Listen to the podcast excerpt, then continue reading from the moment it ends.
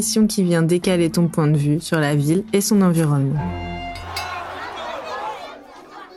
Bonjour à toutes et tous et bienvenue dans Esquive, le podcast qui, comme vous l'avez entendu dans notre beau jingle réalisé par Guy Tourné, va donc venir décaler votre point de vue sur la ville. Et pour démarrer ce tout premier épisode diffusé sur les ondes de Radio Grenouille, merci à eux pour l'hébergement, Anne-Charlotte Vilmus, urbaniste et à l'initiative de cette série, est à nos côtés. Bonjour Ancha, comment ça va? Salut Marie, ça va? Écoute, ça va bien. Autour de la table, il y a Nicolas Mémin, artiste marcheur au bureau des guides, un professeur dans une école du quartier Bon Secours, et Ambre Simon, graphiste à Jaune Sardine. Bonjour à la tous les trois. Bonjour. Bonjour. Ça va bien? Oui. Alors merci d'avoir répondu présent pour ce premier épisode d'Esquive consacré à une réflexion artistique sur le quartier Bon Secours situé dans le 14e pardon, arrondissement de Marseille. Allez, c'est parti pour le premier extrait sonore. On ne connaît pas Marseille si l'on n'a fait que traverser son centre. Si l'on n'a pas vu ses quartiers, ces anciens villages que la ville a peu à peu absorbés, mais qu'elle n'a pas effacés. La ville, en s'étendant, a franchi les collines, contourné les escarpements, grimpé sur les rochers qui séparaient ces localités nichées dans les hauts vallons, cachées au fond des criques ou perchées sur des pitons. Alors, tout est en montée ou descente, en pente ou contre-pente, en escalier.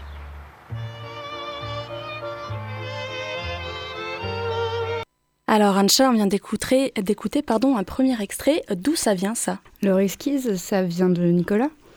Euh, Non, on va pas dire C'est Nicolas. Qui m'a, qui, en fait, on a voulu faire ce projet de, de, de carte sur le quartier euh, avec le cabanon vertical. On venait de s'installer dans le quartier au 8 Pillards, euh, donc qui est une ancienne usine qui est située dans le quartier où on s'est installé avec sept autres associations artistiques et culturelles, voilà. Et donc on a voulu explorer notre quartier. On a écrit donc ce projet Yak un pas avec euh, le collectif ETC et les pas perdus euh, dans le but de, voilà, de découvrir le, quartier dans lequel on venait de- d'emménager. Et en fait, euh, le projet, c'était l'écriture de, de voilà, rencontrer, le, rencontrer les personnes, les habitants. Enfin, dans, dans notre démarche du, du cabanon vertical, c'est vraiment à- enfin, se nourrir en fait euh, de- du, du- du récit collectif euh, pour pouvoir euh, réaliser un support. Mais avant de parler de ce support et de toute la réflexion que vous avez fait ensemble pour cette carte, le, le passage qu'on l'on vient d'entendre, il vient d'où? De quel film? Donc, il vient du film Leur Esquisse, euh, qui est réalisé par René Alliot dans les années 80 à, à Marseille. Et donc, Nicolas, tu nous parlerais pas un peu de Leur Esquisse C'est un film du début des années 80 d'un grand artiste marseillais qui est devenu euh, réalisateur de films sans vraiment l'avoir voulu. Il raconte d'ailleurs ça. Et c'est un film euh, du- d'une forme euh, un peu ambiguë. C'est ni une fiction ni un documentaire. C'est une autobiographie sans lettres, vraiment. C'est ni long ni, ni, ni court, c'est une espèce de moyen métrage comme ça. Donc c'est un film d'auteur moyen métrage qui fait un travail d'analyse sur lui et sur... euh, bon voilà, il vient de ce quartier-là. Et qu'est-ce que c'est que, que de venir de ce quartier-là Et pourquoi il est artiste aujourd'hui Et pourquoi euh, il a, euh, pourquoi ces racines-là sont toujours vivantes et efficaces? Et ça a été un fil conducteur pour vous, ce film, dans ce projet-là? Ça a été un- une révélation, si tu veux, parce que c'est un. Alors.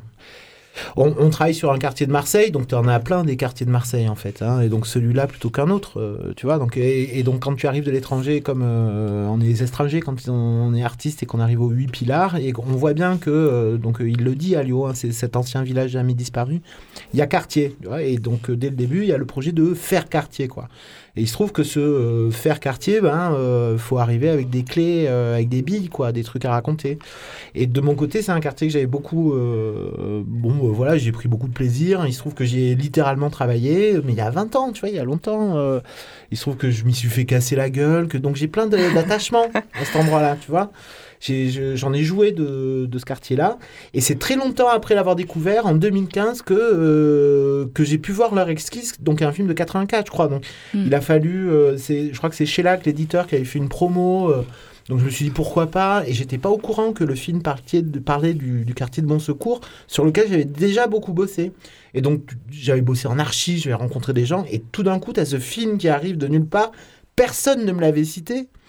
Et qui est bah, qui a un vrai film qui existe en vrai, qui a un, des plus beaux films d'amour sur Marseille. Alors il y en a plein, hein. il y a des clips d'Ayam, il y a French Connection, il y a Stillwater, et il y a, il y a L'heure exquise de René Alliot, qui parle de l'amour de Marseille et qui utilise le fragment Bon Secours, c'est une des pièces du puzzle marseillais, comme un symptôme, c'est-à-dire à travers, euh, à travers ce petit bout, il y a tout qui rayonne. Et c'est vrai qu'il filme Bon Secours, et en même temps, il va filmer d'autres endroits comme le Rouca, Andoum mm. ou le centre-ville, etc mais tout le temps en racontant la même chose. C'est-à-dire que raconter Bon Secours, c'est un symptôme, ça raconte l'ensemble de la ville. Oui, parce qu'il y a beaucoup de quartiers à Marseille hein, qui se ressemblent euh, dans leur entièreté, euh, dans, dans, leur commerce.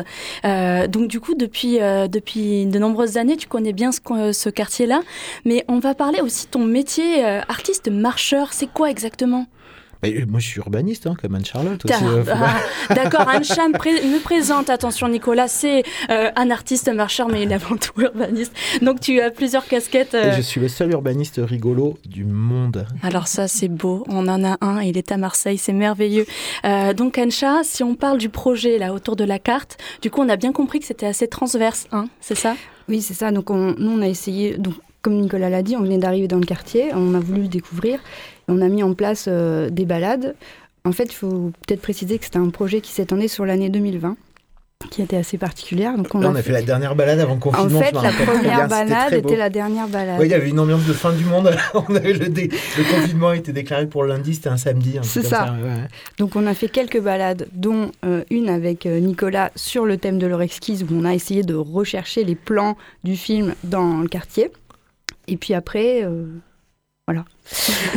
Après, on est resté enfermé à la maison pendant voilà. Et après, j'ai rencontré euh, des professeurs de, des écoles du quartier, euh, notamment pendant le confinement, notamment par rapport à l'appel qui avait été fait euh, par le collectif des Rosiers qui s'est fondé après sur les distributions alimentaires. Et on s'est rencontrés comme ça, au lieu de se rencontrer dans d'une autre manière. C'était intéressant. Et du coup, on a essayé aussi de, de travailler ce support et de récolter des informations avec les professeurs, avec les élèves. On a essayé de déterminer quels étaient leurs endroits préférés du quartier, comment on représente un quartier, comment on se promène dans ce quartier, quel, euh, voilà, qu'est-ce qu'on peut en dire Qu'est-ce qu'ils veulent dire en fait ces bâtiments pour nous euh, En fait, nous, on le connaît pas ce quartier. Eux, ils nous le racontent. Voilà, c'est ça. Et justement, bah, tu as fait la transition parfaite parce qu'on va écouter un extrait. Euh, tu es allé toi-même hein, dans le quartier poser des questions aux habitants avec la carte en main et ils se le sont appropriés fait 20 ans que je suis là. Première fois que je vois une carte du quartier. Ah ouais? Ouais. Et alors, qu'est-ce que t'en penses? Ça te plaît? Ouais, ça va. Ça, tu, ça, te fait quoi de le voir comme ça sur, euh, avec ses couleurs euh? Ah, Toi, t'habites où du coup? Là, au Rosier. Au Rosier? C'est ça. Ouais. Ah, moi j'habite à côté, à côté du cimetière du Canet. Ah, moi avant j'habitais hum, à Saint-Gabriel, en bas du collège. Mais j'ai déménagé, mais je trouve que c'est très très très réaliste. Ça, c'est bizarre parce que je sais pas. Euh, on n'a jamais vu de cet angle. voilà. Dans ce collège, collège Rivalon, qu'on ne peut pas voir vu qu'on a la radio. Ouais. Et c'est un collège où j'ai grandi, où j'ai vécu. C'est vraiment un endroit formidable pour moi. Parce que c'est là-bas que j'ai rencontré tous mes amis qui sont ici présents. Chakri avec son bonnet, magnifique, mon ami. Bisous. Mourad, sans la casquette, c'est pour Mourad. Et on est où là dans tout ça? Et eh ben... On est là, là, au parc?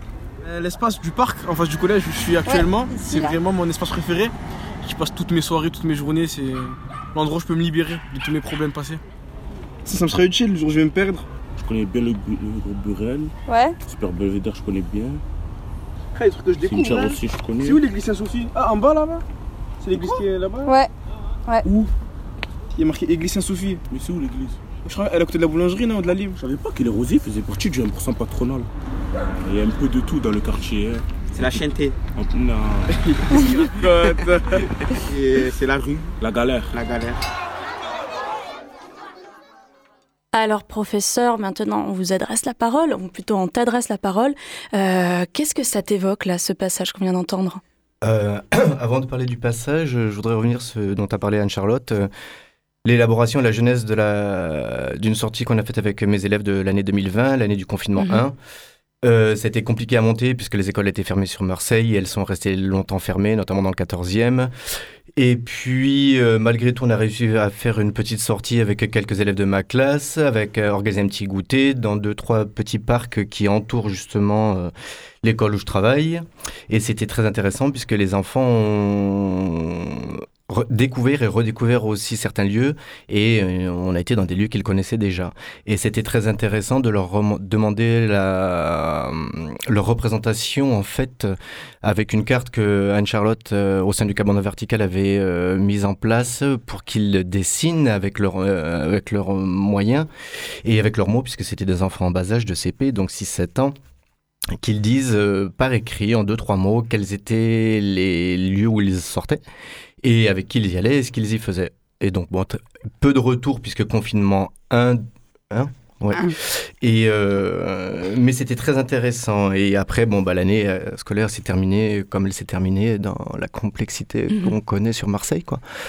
Et ça, ça avait été très intéressant et très porteur parce que les enfants étaient enjoués et et ça les a beaucoup amusés de sortir dans leur quartier, de nous dire ah mais c'est là que je, je joue, c'est là que enfin où je vais avec papa, maman, mon petit frère, ma petite sœur, euh, voilà.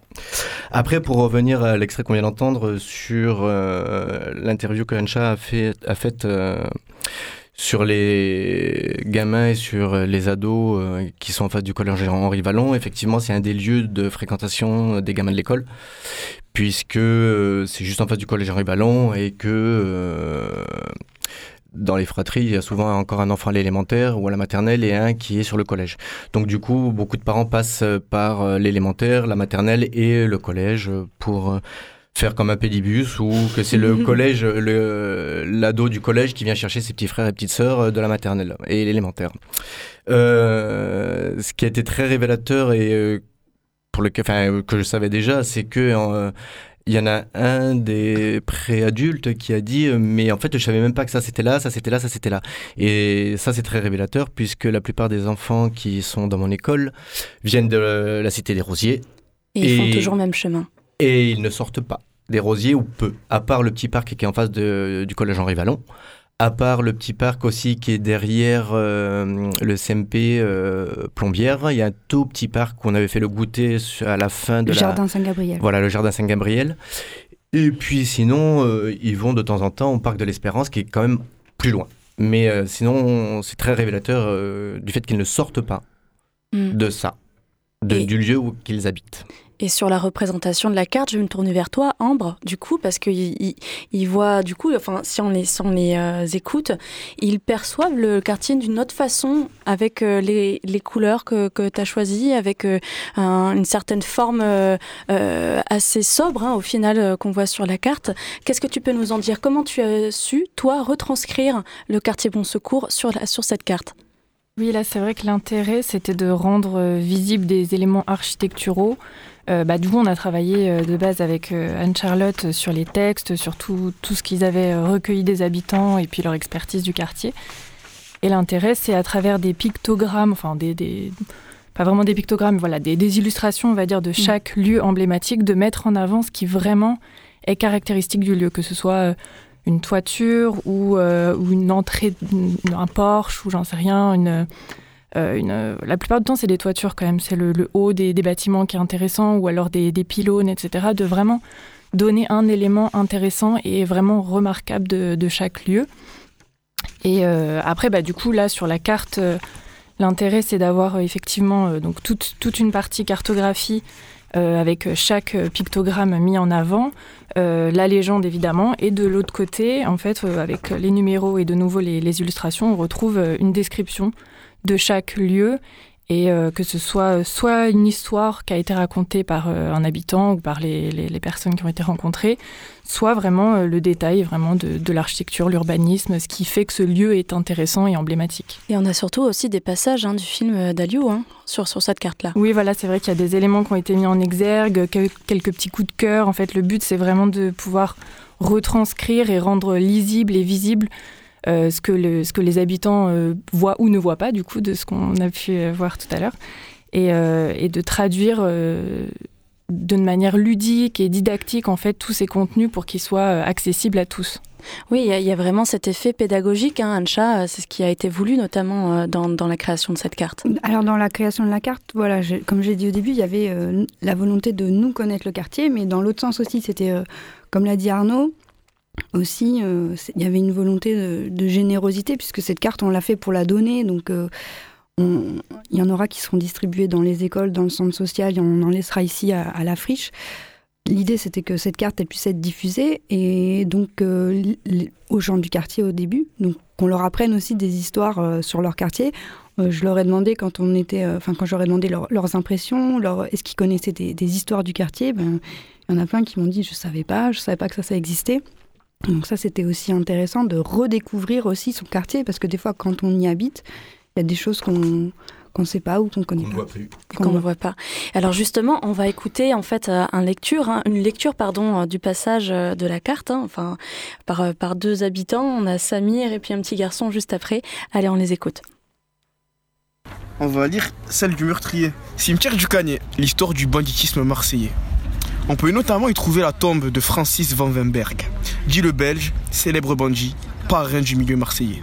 Également le beau-frère d'Antoine Cossu, aka Tony Languille. Jean-Claude Bonello, dont l'assassinat fut d'ailleurs à l'origine de la guerre contre Zampa, est aussi enterré dans ce cimetière. Francis grandit à la Belle de Mai avec Tony. À l'époque, il est Mac et est recommandé par Jean-Claude Bonello en personne. C'est Tony qui l'initie au braquage et le fait ainsi accéder au milieu de la French Connection. Il est assassiné en 2000. 2003, c'est là que je suis né, à Paris par une équipe de tueurs à moto et est enterré au cimetière du Canet.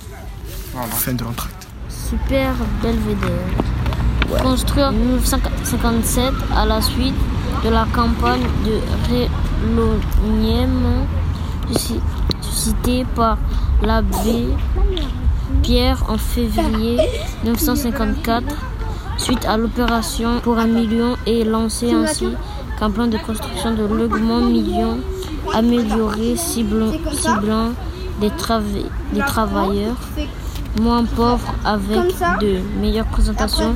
Résidence Belvédère, Loupafa, Jim, le super Belvédère, on fait partie. Fin de l'entracte, il est trop fort ce Samir, on l'applaudit hein, parce qu'il est vraiment trop fort. Et surtout, donc, on n'a pas parlé d'une chose dans cette carte, c'est qu'elle a été découpée par trois, euh, en trois thèmes. Hein, c'est ça, Ancha, tu peux nous en dire un peu plus? Alors c'était une vraie question euh, qu'on s'est posée euh, et à laquelle Nicolas il n'a pas voulu répondre, de savoir euh, quel, lieu, quel, lieu, on sélectionnait. Non mais c'est vrai. On dira pas la tête qu'il a fait quand tu as dit ça. il, faut, que tu... es urbaniste, donc il faut que tu travailles. Hein. Je, veux dire, j'ai pas à travailler, t'as pas à sous-traiter à Moi je croyais quand on était urbaniste, on faisait bosser les autres en fait. C'est ce que j'ai fait avec toi. Ok, mince. Donc c'était savoir comment on... quel lieu on sélectionne. Et ça c'était un vrai choix. Et ça en fait euh, on s'est nourri comme je disais des, quelques balades qu'on a fait. Et donc euh, les espaces de jeu, les espaces verts, on s'est rendu compte que c'était assez euh, important. Et donc une des comme, dans le processus créatif comme l'a dit Arnaud, c'est ça qu'on leur a demandé aux, enfants, quel est votre spot préféré dans le quartier? Mmh. Et en fait, on va dire à 90%. Euh, c'était les espaces verts, les espaces de jeu, donc celui qui est en face euh, du collège et celui qui est en face de euh, Burel, en bas, près du...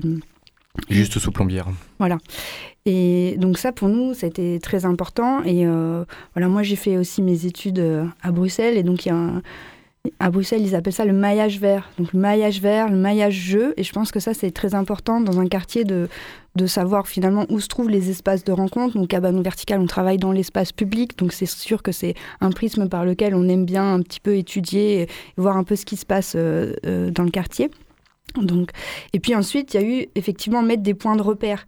Et, et Lyon aussi, il en parle dans, dans dans son film quels sont les éléments témoins en fait euh, de la ville et donc on a essayé d'en identifier euh, le groupe Paul Strauss, euh, les Rosiers, le Super Belvédère, l'usine Pillard, l'église Sainte-Sophie. Voilà, c'est des, des, des, endroits qui sont un peu des éléments repères dans le quartier, mais évidemment il y en a d'autres.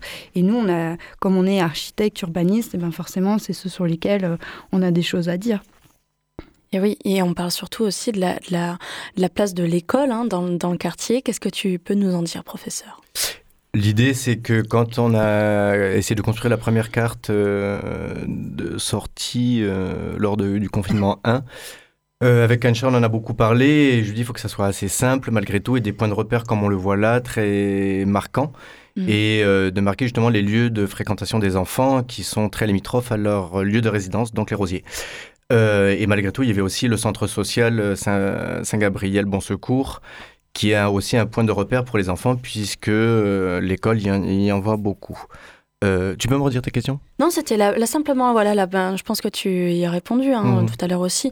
On, on parlait de la- de la place de l'école dans mon secours, en, euh, aussi de la place, on en parlera dans, dans un autre épisode, mais en tout cas, la place de l'enfant dans le quartier, hein, au final, c'est ce qui fait vivre aussi un quartier. Oui. Et euh, ce qu'il faut dire aussi, c'est que donc moi, je travaille à Sinon-Célie, élémentaire et maternelle. L'autre euh, école du quartier qui est dans le noyau ancien de Bon Secours, c'est Mhm. boulevard Kramer. Et euh, c'est pas les mêmes gens. Il y a un côté de la colline et l'autre côté de la colline. Voilà. Les rosiers donnent d'un côté de la colline, alors que le noyau ancien de Bon Secours, Saint-Gabriel, a son école en propre, école Jules Ferry, euh, 1880. Enfin voilà. Voilà. C'est deux salles, deux ambiances ou pas du tout? Euh, pour certaines choses, oui, quand même. Beaucoup. Les rosiers, c'est de l'ambiance de toute façon. oui, et les rosiers sont de l'ambiance au quotidien. euh, au quotidien. Forte. Et Très si- forte. Et si on parle des petites histoires du coup qui sont euh, au verso hein, de, de la carte, euh, comment vous êtes allé les chercher où ces histoires-là? Dans leur esquisse, dans les archives de Monsieur Mémin aussi, il y a un dossier de, sur Bon Secours, euh, on pourrait remplir une bibliothèque. Non, non, j'ai une chemise de 5 cm d'épaisseur. Non, les histoires, tu as, toujours des histoires. euh, donc, c'est d'ailleurs. euh, tu tu t'échines pendant 10 ans à essayer de trouver des histoires à raconter. D'ailleurs, c'est des histoires à rebondissement. C'est, Par exemple, le groupe Strauss, qui est le premier groupe de logements sociaux en collectif euh, construit par la ville de Marseille dans les années 20. Pendant longtemps, il avait été attribué à Gaston Castel, qui est un grand architecte des années 20-30. Donc on avait même fait une espèce de conférence sur euh, Gaston Castel, architecte du groupe Chose. Et c'est après, en fouillant dans les archives, qu'on a trouvé la vraie attribution. C'était pas du tout Castel, c'était les autres. Donc tu vois, tu as des histoires à rebondissement. Et j'avais participé au, au 50e anniversaire des Rosiers en, en 2007. Donc tu avais des, des, des- au, au Rosier, tout est tout d'un coup, c'est des armées chinoises, quoi. C'est tout d'un coup, ils sont des milliers, etc. Et il y avait, je confirme, il y avait des centaines de mamies qui avaient des histoires à raconter, beaucoup d'origine italienne, beaucoup avec le travail dans l'industrie, différentes usines, le, moment de l'accession à la propriété, le désir de partir. Donc il y a déjà beaucoup d'histoires. Et tu as toutes ces histoires qui elles-mêmes sont avec des rebondissements. Tu, tu, tu croyais un truc et puis c'est faux, c'est un autre truc et tout. Et dix ans après, tu as leur exquise qui arrive où tu, te rends compte que non, il y avait encore plus une histoire que tu avais, malgré ton travail d'enquête, la plus grande, c'est-à-dire celle qui est le plus reconnue parce que c'est un vrai film, elle arrive encore après. Et en fait, c'est vraiment une école de curiosité, c'est-à-dire il n'y a pas un moment où tu sais tout. Mais c'est intéressant de se renseigner sur ces endroits-là. On avait des témoignages écrits dès la fin du 19e, des espèces de journaliers qui décrivent quand c'était encore la campagne. Tu fais ta collection, tu fais ta collection, et toujours tu auras des, t'auras des surprises. Aujourd'hui, on continue à écrire l'histoire de Bon Secours. On est là dans ce studio pour le faire. Ce qui est intéressant aussi, c'est que ça permet de ça permet de mettre en avant des éléments remarquables qui sont pas forcément des fois architecturaux. Par exemple, sur la traverse Bon Secours, la manière dont ça a été façonné a fait que c'est reconnaissable de cette manière. Ou sur le boulevard Paul Arène, où euh, il y a une histoire sur le fait que c'était le boulevard des Pins. Bah, du coup, on a représenté ça avec un, bah, justement pas euh, pas la rue, comme on représente la rue, mais par l'histoire. Et du coup, c'est ça aussi qui crée euh, qui crée de la valeur au, au quartier et à ce qu'on en ce qu'on en représente. Oui, esquive, euh, au-delà de la percute, euh, l'esquive rotative, etc., c'est vraiment, on vient euh, faire une autre, tec- une autre lecture pardon, euh, du quartier et on va écouter aussi, euh, en tout cas, les- l'histoire en fait de- de- du quartier par les, les personnes qui y habitent depuis des années. Ah, moi, il y a a qu'un an et demi que je suis là. J'ai connu, connu quand j'étais quand j'étais très jeune. Ok. Quartier, c'est c'est- ben, plutôt, euh, ça fait combien de temps que vous êtes là, vous Saint-Gabriel. Oui. Longtemps Oui, oui, oui, oui. Eh ben, le Combien d'années Ça se compte en années Ah En oui. dizaines d'années Oui, oui, oui, plus que ça. Moi, plus que ça aussi. Mais je sors parce que maintenant j'ai le psyché, mais autrement. C'est vrai que s'il n'y a le pas les bêtes, on ne sortait pas trop. il y avait Ah oui, oui, l'usine oui. deux ans aussi. Ouais, ouais, ouais. Il y avait, sûrement une huilerie aussi. connais, Il y avait, il y avait Oui, il y avait l'huilerie nouvelle. Voilà. Oui, Voilà. oui, dans le... Ouais, il y avait déjà plus rien qui est arrivé. Ouais. Ça a un peu changé, mais c'est encore... On s'y sent bien. Oui, parce qu'avant, euh, Saint-Gabriel, c'est- c'était c'était un petit village. C'est la sécurité. Avant, c'était un petit village. Voilà, parce qu'avant, les, les bourgeois de la rue Paradis et tout, ils venaient passer leurs vacances ici. Ah ouais. C'était la campagne. c'est vrai. Il y avait Oui, des, oui. des laiteries, il y avait... euh, En 19 dans les années 50. Hein. Ben oui, il y Oui, avait, euh, il y avait des en face, il y avait des en face, normalement, c'était, il y avait une, une laiterie en face. c'était la campagne, mais en fait, c'était la campagne pour, le, pour en tout cas les quartiers nord de Marseille tels qu'on les connaît. Euh, c'est souvent le cas, que ce soit les Égalades, les Arnavaux, c'était la campagne avant. Oui, c'était la campagne, il fallait nourrir le centre-ville. Donc, c'est des campagnes très actives. C'est des campagnes qui ont été très sèches avant le milieu du 19e siècle. Donc, il y avait euh, ce qu'on appelle le régime méditerranéen avec des oliviers, de la vigne, et puis tu essayes de faire des légumes à l'ombre des arbres. Et puis après, avec l'arrivée de, de l'eau du canal au milieu du 19e, c'était une campagne extrêmement riche. Donc il fallait nourrir le centre-ville, il fallait lui donner du lait, il fallait lui amener de la viande. Et donc les rosiers, par exemple, c'était, euh, il y a une mamie qui parle de la tri, c'était des prairies inondables pour pouvoir faire du foin, pour pouvoir nourrir les vaches, pour avoir du lait. Euh, il n'y avait pas les frigos, donc il fallait le lait toute, euh, toute l'année. Et en même temps, ces campagnes, elles sont pas que nourricières. Donc pareil, il y a une mamie qui dit, c'était les riches, ils venaient ici, ils venaient à la campagne. Et oui, on allait à la campagne. Et, et, notamment, donc monsieur le professeur en a parlé, il y a le versant ouest de la colline, qui était le versant le mieux habité, le premier habité. Pourquoi? Parce que quand tu es à l'ouest l'été, tu attrapes la brise de mer et donc tu as un petit peu de vent frais le soir. Et donc l'urbanisation la plus ancienne, c'est-à-dire là où on a construit des maisons qui étaient des campagnes, des résidences secondaires, on dit aussi les bastilles, des cabanons, etc., ça a été plutôt du côté ouest. Ce qui a permis de garder le côté est en prairies, à vaches, qui ont été urbanisés que, que plus tard. Oui, il reste encore, euh, quand on parle des hôtels particuliers, etc., il en reste encore un petit peu dans les quartiers nord. Ben, juste à côté de l'école Siloncelli, il y a une bastide 19e, euh, à l'image de la bourgeoisie du 19e marseillaise, quoi. Et, euh, c'était tout vide autour. Et quand on voit, parce qu'avec Anne-Charlotte, on avait vu des photos d'archives montrant l'existence de la passerelle de Pombière avec rien dessous et la construction justement des rosiers et la traverse du colonel où il n'y a rien. Et maintenant, c'est ultra urbanisé avec des photos aériennes qui existaient, même s'il en Mm. reste peu en traces historiques. C'est assez impressionnant le vide et comment il s'est rempli. Avec ça. la création des rosiers. Et quand vous racontez tout ça aux enfants, aux jeunes, c'est quelles, quelles sont leurs réactions? Alors, ce qu'il y a, c'est que moi j'ai des petits, donc c'est compliqué de leur donner accès à ça, mais justement, euh, avec euh, une ou deux collègues de l'école, euh, on va essayer de, justement de recentrer sur des photos aériennes et de montrer ce qu'il est, comment c'était avant et ce que c'est maintenant. Voilà, pour bien en fait ancrer les choses dans la mémoire des enfants. Et oui, il y a- aussi un- une peinture qui, où on voit au, loin la, notre, enfin, la dame de la garde, pardon. Enfin, faudrait que je la retrouve. Je vous le dirai tout à l'heure après l'émission. Je vous la remontrerai. Mais en tout cas, c'est une vue qu'on a, en tout cas, de la cité des arts de la rue, où on voit vraiment tous ces champs. On a une vache euh, d'un côté, on a la mer au fond, euh, Notre-Dame de la Garde, et on voit vraiment, euh, en tout cas, cette mutation euh, qui a été opérée dans ces quartiers. Euh, Émile Loubon, troupeau de chèvres aux égalades. Exactement, merci beaucoup. Parce que là, c'est bon, enfin, en fait, ça fait genre la meuf, elle connaît, mais en fait, elle connaît pas du tout. Bon, alors, euh, du coup, pour finir, on, est, on arrive presque à la fin euh, de, cette émission.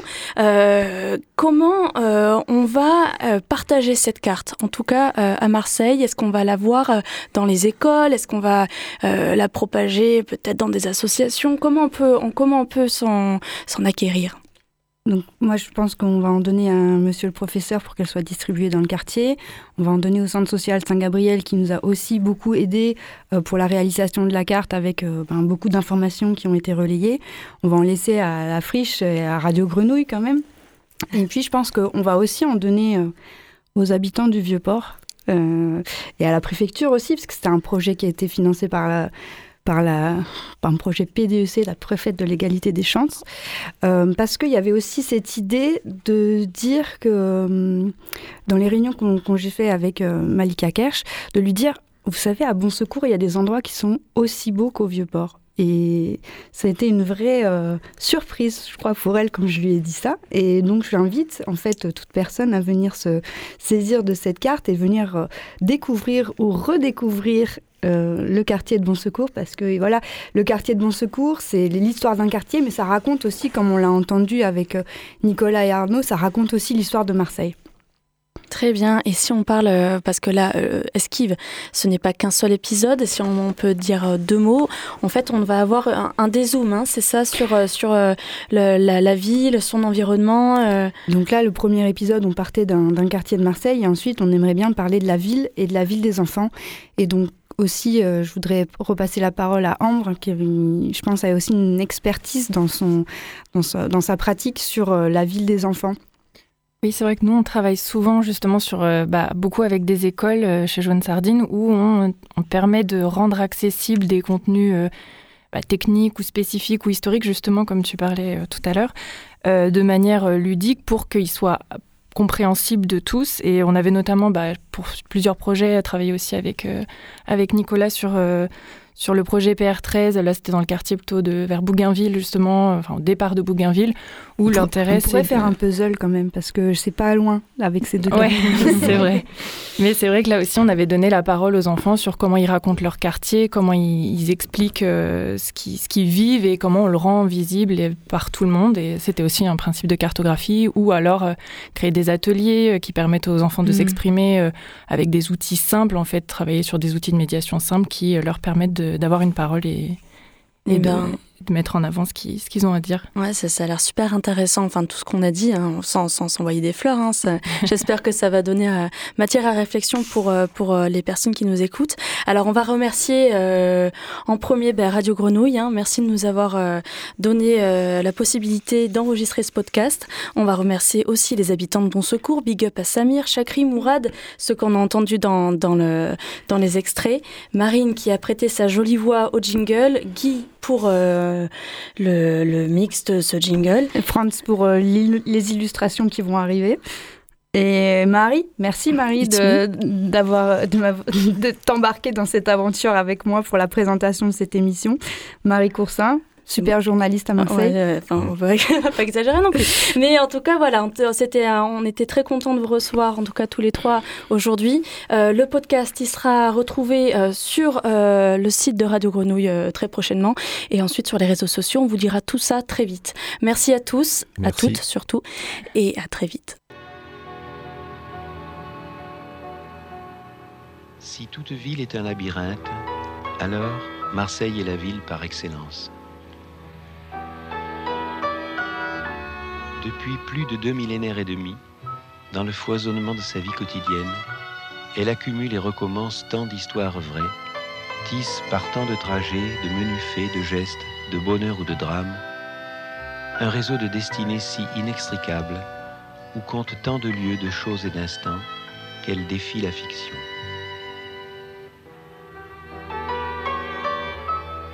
Pourtant, comment ne pas vouloir retrouver ces histoires vraies et comment les extirper de cette exaspération de maisons, de rues, d'alvéoles où elles se sont logées, sans les réinventer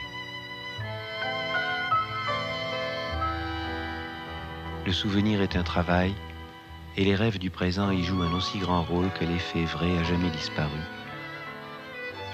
C'est que le passé est une création. Il compte plus parce que nous en faisons que parce qu'il fut vraiment, et il ne vit pas moins dans les passions d'aujourd'hui que dans celles d'hier.